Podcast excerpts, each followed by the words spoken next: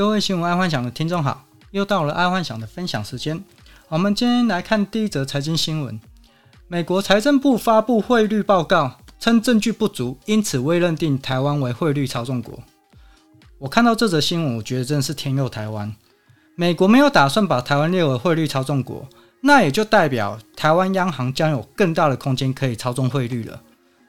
当然，这个间接的也代表说，央行的查无风暴。应该拿不起来。为什么会说央行的财务风暴？就是在最近啊，在央行有一个副总裁，他出了一本书，就是说一直批评彭总裁的汇率政策导致台湾现在鬼岛的问题哦，鬼岛经济的问题。那为什么在这个时间点会出这本书？其实我觉得就跟那个美国财政部是不是要把台湾设为外汇操纵国有关，因为。在前阵子，台湾极有可能成为外汇操纵国。那一旦他出了这本书，又加上外，当台湾成为外汇操纵国的时候，杨总裁一定要下台。那今天刚好就美国财政部就是说，台湾台湾不是一个汇率操纵国，所以应该得拉北起来。哦，这个是一个比较细腻的那个政治操作了，因为不然好死不死，刚好是在。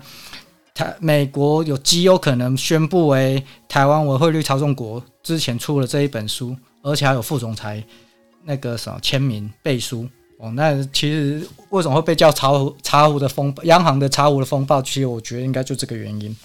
但是应该这这个事情就解决了，因为美国没有打算把台湾列为汇率操纵国哦，所以天佑台湾。因为这样子，至少杨总裁在之后的汇率操作这操作上啊，会比较大胆，不会就是点点放着那个汇率一直升哦。这次他可能就是可能会顶住在二十八点三、二十八点五这里，就不会再让汇率是一直升了。因为美国财政部已经已经确认了嘛，所以代表这个操作是对的。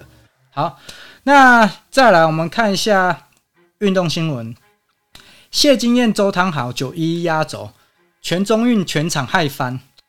果然啊，运动会就是要搞成像演唱会才有人气。上个周末啊，云林全中运的选手之夜吸引了快十万的粉丝进场。这代表啊，其实如果要乡民啊关注体育，艺人的带动啊绝对少不了。其实现在的跨界行销啊，已经是个现象了。一个跨界。行销啊，其实就可以互蹭到对方的粉丝。以目前的商业氛围啊，其实这个是一个很不错的一个方式啊，就是你知道蹭热度啊，就是啊，如果我们能蹭一些热度，那可以提高自己的粉丝，何乐而不为？而且这是互蹭嘛，因为呃，九一的粉丝来，周汤豪粉丝来，谢金燕粉丝来，大家可以互蹭一下，然后加上。没办法出国表演嘛？那在台湾也是把自己的热气啊维持不灭这样，因为我相信在去年都没有露脸的啊，在今年应该没办法再起来了哦。其实最最明显的就是那个罗志祥小猪嘛，因为他一直没办法得到台湾人的谅谅解，然后他又没办法去大陆发展，所以整个声势就会下来。而艺人对于声势下来，那个是一个很可怕的事情。OK，好，那我们再来看第二则的。N 那个运动新闻，NBA 这次躲不了，马刺违法轮休遭联盟罚款。马刺啊，因为轮休主力，所以被那个联盟罚款。但篮网他也是这么做，却没有被罚。可见啊，在商场商场上，如果要做灰色地带的事情啊，基本上还是要做整套的。毕竟篮网都是因为伤假而休假的哦，因因伤休假。所以联盟比较没有办法对联呃那个篮网做开罚的问题，但马马刺他摆明就是让主力休息，所以联盟就开罚了。其实这个就跟在爱幻想的公司一样嘛，就是说常常会有员工或同事同仁直接就是用 Line 或者是电话就直接跟主管讲说：“哦，今我今天头痛，我不来了。”那这时候公司要不要处理？肯定要处理，因为如果你每个员工或者同仁都这样子处处理事情，用打电话、用 LINE 就要请假，那那不就公司就大乱了？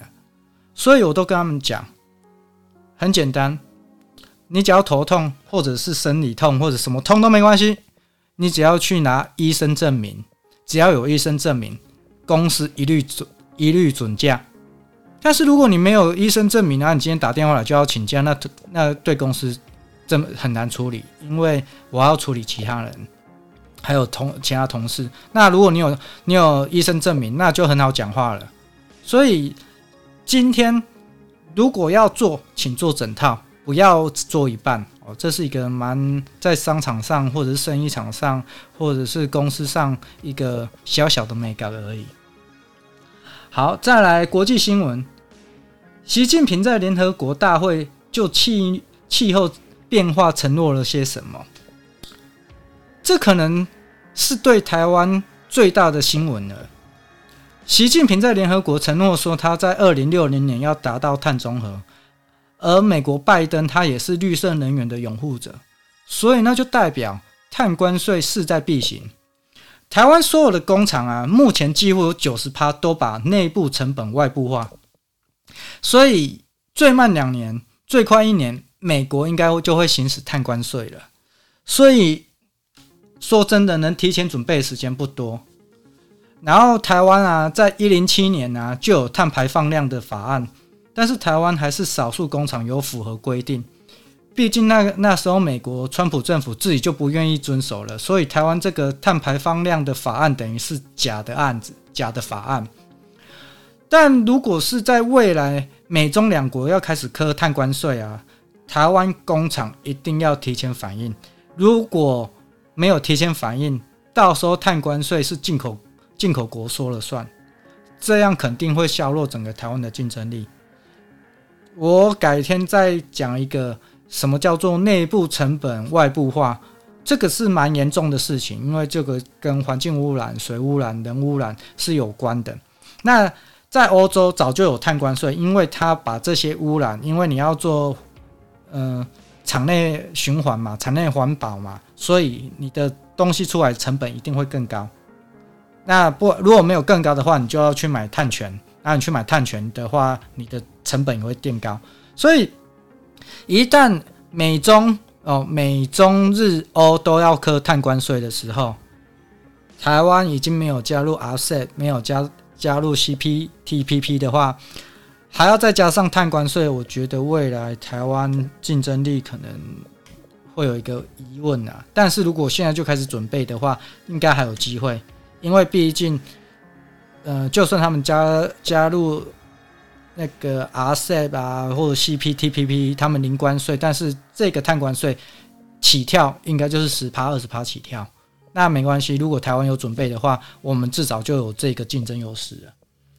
好，那我们再来看生活新闻，抢破头，男台南女中较真近两千名，抢十二名的名额。台南女中啊，教师甄选应要十二名。结果来了两千名教师。其实以台湾每年从师范大学啊毕业的那么多老师啊，然后加上台湾的少子化，肯定有一堆的流浪教师。我觉得政府应该弄一个跟 Tutor ABC 一样，搞一个国际线上 Tutor Program。因为现在全世界人除了要学英文之外啊，中文绝对是第二个必要语言。哦，是我我讲是全世界哦，中文是第二个必要语言，所以搞搞一个 Tutor Program，说不定可以造福台湾很多的教师族群，因为像 Tutor ABC 它是可以线上教学，然后只要有空人他就去接学生，然后全世界的人口那么多，啊，台湾可能还不够配，就是说如果就算一对一教学可能也不够用，然后。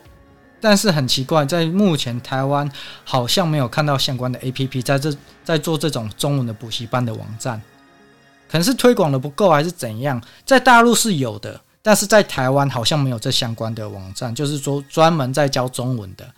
那我们有一个好处，我们是唯一哦，应该唯二吧，唯二全世界还在用繁体中文的。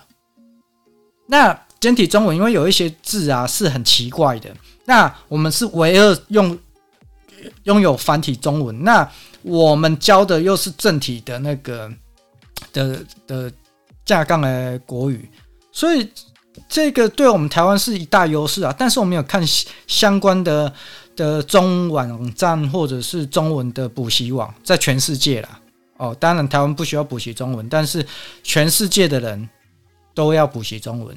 那只要有个网站，那你就像人家像 Tutor AVC 一样啊，就搞一个 Tutor A b u r p l e m o 啊，啊，每个人都可以当教师，而且那个学费还不便宜，所以每个人都可以赚个外快啊。所以台湾那么多老师，全部上 Tut 呃 Tutor b u r p l e m o 就好了。这是我自己这样想的啦。但是台湾的没有，但是大陆是有的。OK，好，再来科技新闻，学习币圈，加密货币全线走跌。比特币一小时暴跌八千美元。今天最大的新闻啊，应该就是这条新闻了。我今天看到这条新闻的时候啊，还听到有正反两面的说法。对于不懂区块链的价值，就说看吧，明明就是价值零元的产品，怎么上去就是怎么下来。然后懂得区块链价值的人就说，区块链价值是在于未来，目前的高低震荡啊，并不会影响它未来的价值。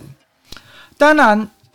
爱幻想这也是觉得啦，短期获利大的肯定在这个时间点会下车，毕竟毕竟它从突然就去年是八千嘛，我们讲不要先讲八千，就是今今年起涨点是在应该是两万，两万它在短短一个月涨到六万不下车，我觉得这有鬼啊，对，所以我觉得现在下车其实是一个一个也是一个时间点啊，然后也一样嘛，就好像去年特斯拉。在一百多块的时候，一直冲到八百多块，那会不会有拉回？一定会有的啊。可是它特斯拉拉回之后又往上冲啊，也大概也是这个模式啊。因为目前以区块链来讲，它我找不到什么理由看看衰它的未来价值。好，那这是爱幻想的想法啊。如果听众有任何想法，我我欢迎来信大家讨论一下。好，那今天爱幻想就分享到这，记得帮爱幻想按赞加追踪，拜拜，晚安。